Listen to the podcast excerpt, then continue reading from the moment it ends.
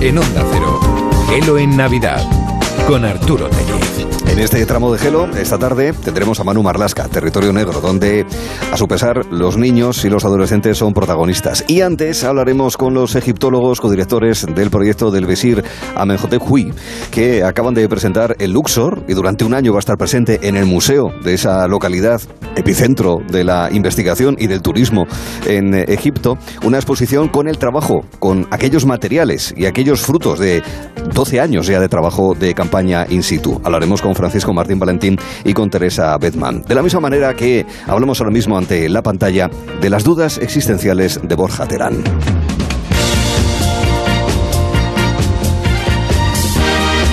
Nos tuitea Marta que las peores inocentadas que nos están haciendo como se da son las fake news diarias que nos tenemos que tragar. Bueno, pues esto daría también para un debate, una discusión o por lo menos una charla con Borja, con David Martos y con ustedes incluso también si quieren añadir más sobre estos y otros contenidos del programa durante la tarde. ¿Qué tal Borja? Muy buenas. Hola, ¿qué tal estáis? Qué bien locutas, de verdad, Arturo, qué entonación tienes. Ahora vengo yo que no sé ni leer. Mira, podríamos hacer la sección. Traigo una cita para hacer radio. También puedo hablar así si quieres, ¿eh? También. Mira, que escucha, que traigo una cita, traigo una cita para enriquecer mi, mi espacio, para, para, ver que voy a hacer más cosas. Mm. Mira, una cita con la que habría el programa Un paseo por el tiempo de Julia Otero en los 90, que la cita me encanta, me encanta. En la televisión las cosas no son como son, son como parecen que son. En la vida a menudo también. ¿A que, mm, da que pensar esto. Da que pensar. Es muy platónica, es muy de caverna. sí, como yo. Yo es que soy muy platónico. No, no, no muy filosófico. Claro, eso, eso, sí. Que, que, habías pensado que te decía cavernario. No, no, no. No, no, no, por favor. No. ¿Y por qué digo yo esta frase? Porque me apetece. Porque, ¿qué es una inocentada? Pues ser mm. inocente, en realidad, ¿no?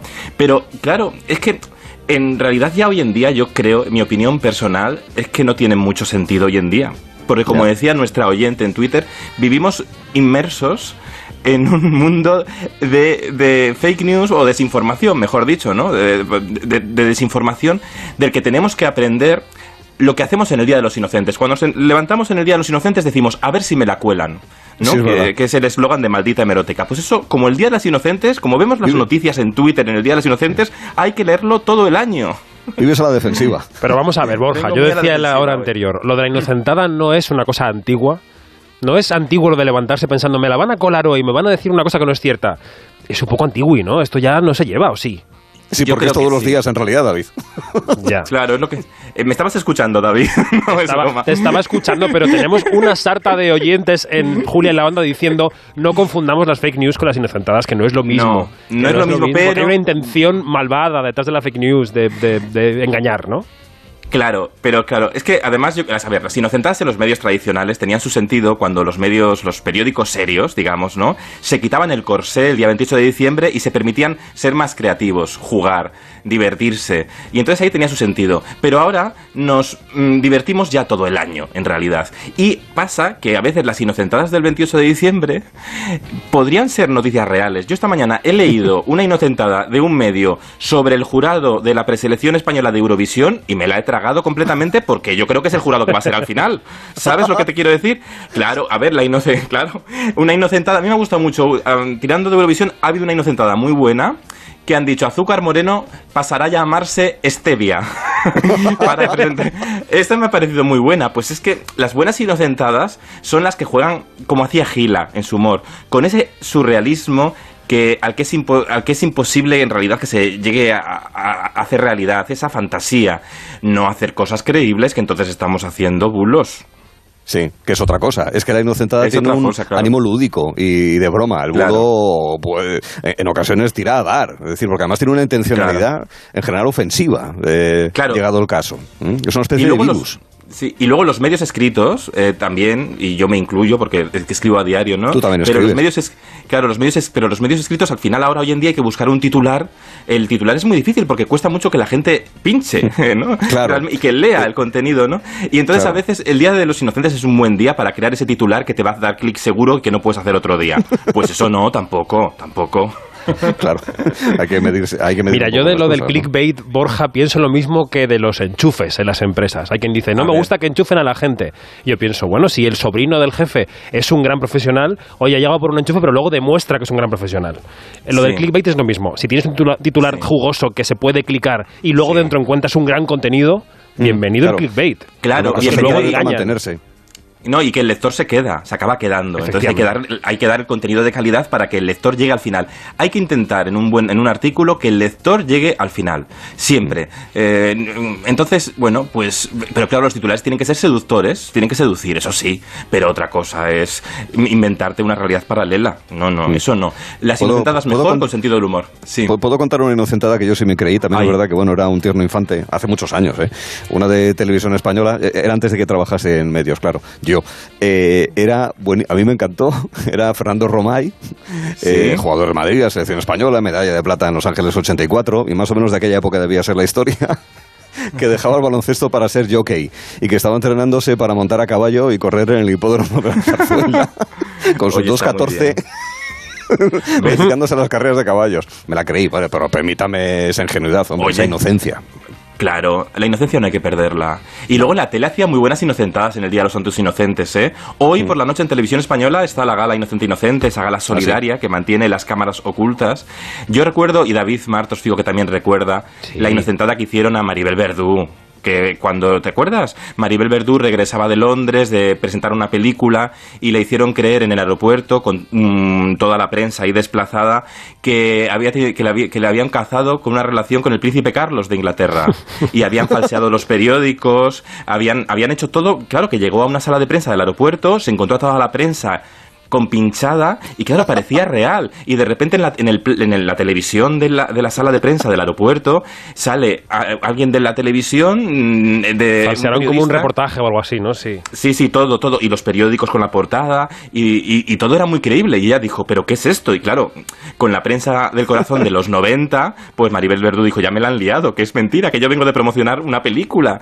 Qué bueno. Esas, es que esas, había presupuesto para hacer inocentadas de cámara oculta, mm. que también es importante el money money, claro. Claro, para recrear lo que al final era una falsedad. Y ojo, todo eso con la gente conchavada sin necesidad de lista de difusión ni grupo de WhatsApp. Es decir, que eso tenía todavía más mérito para organizarlo, la logística, ¿eh?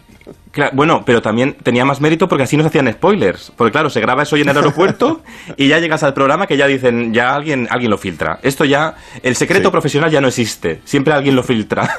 Menos mal que creo que ahora en WhatsApp van a poner un, nuevo doble tick, van a poner un tick más para si alguien hace captura las conversaciones de WhatsApp.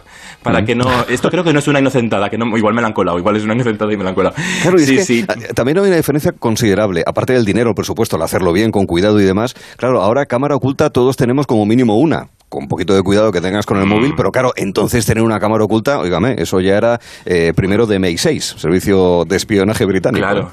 Y tú fíjate los despliegues técnicos que había que hacer para esconder las cámaras en los lugares donde hacían las cámaras de Inocente Inocente. Eran objetivo indiscreto, ¿os acordáis? Con Anabel Alonso y, ah, Resines, que también era un programa de, también, Borja, yo diría que ha cambiado mucho nuestro concepto de la privacidad, ¿no? Tenemos otra imagen de nuestra privacidad y los famosos que aparecen en esas, en esas inocentadas de las que hablamos, también hoy no sé cómo reaccionarían todos sus agentes, los que les rodean, si les empiezan a grabar sin que ellos lo sepan, ¿no? Quiero decir que todo eso ha cambiado mucho. Ya, hombre, pero siempre se pacta con una persona de confianza, siempre se pacta, sí, sí, pero el, concepto ya es... Em, los 90 no son los 2020, es, es otro mundo, ¿no? claro, porque teníamos, entonces no teníamos el miedo al al que dirán. Mm. Pero bueno, también te digo que ahora somos nosotros mismos nuestros propios paparachis con el móvil y a veces mm, no grabamos y subimos cosas que luego te puedes arrepentir, ¿no?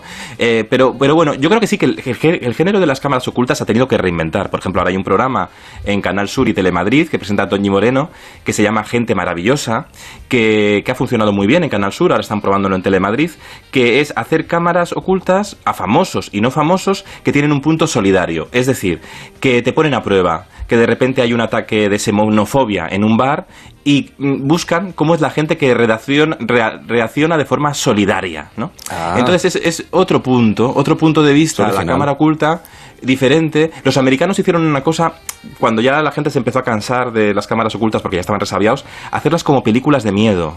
¿sabes? Como eh, encerrar a una, persona y que de repente apareciera eh, un zombie, un fantasma, mucha sangre, mucho pringue, gore. Eso ya eh, yo preferiría que no me hicieran un... Yo soy muy miedica, a mí no me hagáis esas bromas porque me da algo. Entonces, claro, no, mejor no. No, no, no. y luego... Sí, di, di, adelante, Borja, adelante, perdona. No, no, que al final, yo creo que al final somos menos ingenuos, porque somos más tenemos muchas, Claro, porque estamos acostumbrados ya, ya no, son, no solo recibimos eh, de los medios de comunicación eh, no somos solo receptores, también somos, o sea, somos emisores y receptores a la vez. Y entonces el, propio espectador sabe muy bien cómo seducir a la gente a través de sus redes y tal. Entonces ya no se lo traga todo. Y somos muy desconfiados con la tele. Tú ves una cámara oculta hoy, de Inocente Inocente esta noche, por ejemplo, que va a haber varias, las veremos, a ver cómo lo hacen, y desconfías más. Dice, estará interpretando, se lo habrá creído, será de verdad o de mentira. Bueno, pues suelen ser de verdad. Porque mm. al final, si no eres actor bueno, interpretar em, en una circunstancia de estas mm, se te nota, se te nota, se te, mm. se te ve el punto, ¿no? Sí, es que fíjate, es como pasa con un cierto género literario que trata de establecer una finísima línea entre la realidad y la ficción. Por ejemplo, Manuel Carrer, que le dieron hace poco el premio Princesa de Asturias, o Javier Cercas, que también juega muchísimo con eso, ¿no? Es decir, hasta qué punto estás contando una historia que es real o es una ficción y posiblemente estás jugando, digamos, con esa fina línea para que el lector siga leyendo y se siga planteando esa pregunta, lo cual, claro, al final esto, y desde el punto de vista, en este caso muy estrictamente de los medios, lleva al tema de la credibilidad. Es decir, si te pasas con las inocentadas, si incluso la inocentada clásica de este día puede repercutir en tu crédito ante la audiencia. ¿Y qué pasa con los informativos, Arturo y Borja? Yo creo que hablando también del pasado y del presente en la televisión, antes lo que decía, ya no digo el parte, sino el, cualquier telediario, cualquier informativo en los 90 o incluso los primeros 2000 iba a misa. Ahora yo creo que tenemos también una audiencia menos inocente, pero también mucho más crítica, ¿no, Borja?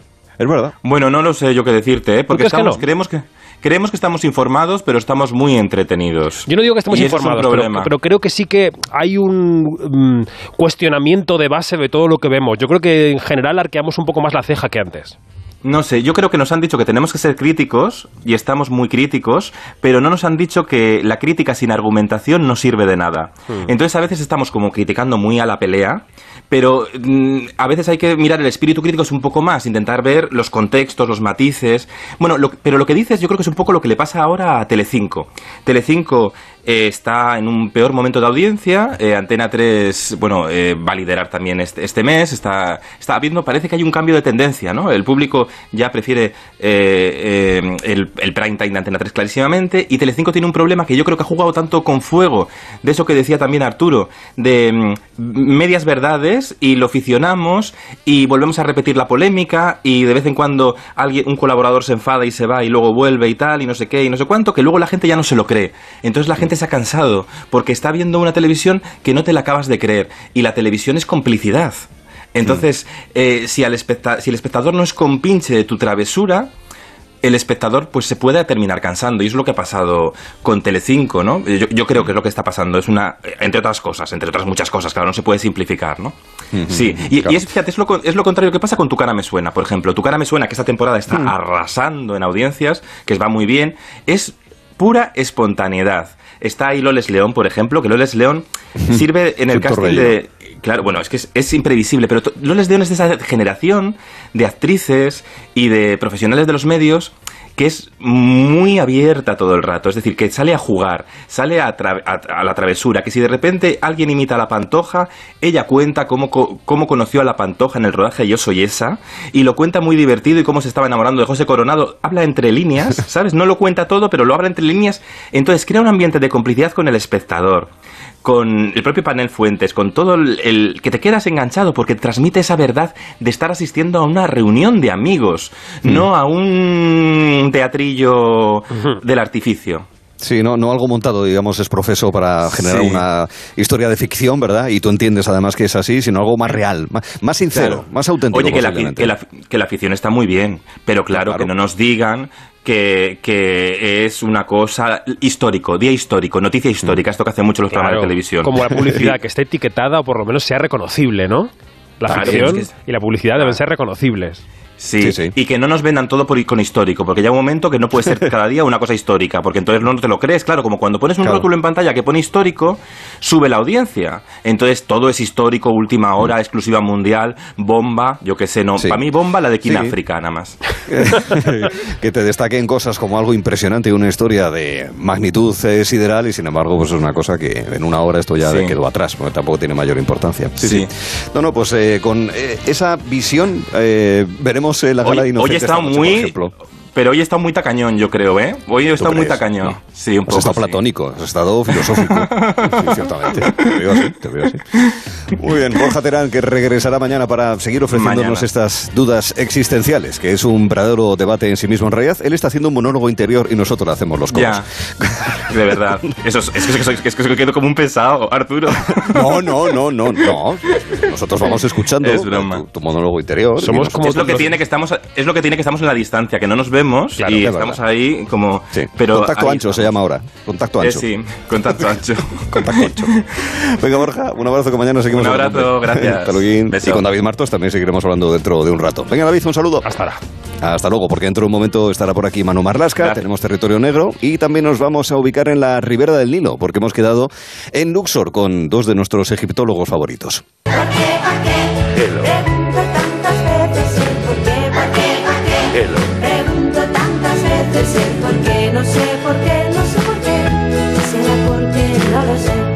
Onda Cero, ¿Será porque no lo sé? Gelo en Navidad, ¿Será porque no lo sé? con Arturo Tellez. ¿Será porque no lo sé? Onda Cero. ¿Será porque no lo sé? Gelo, ¿Será porque no lo sé? Gelo.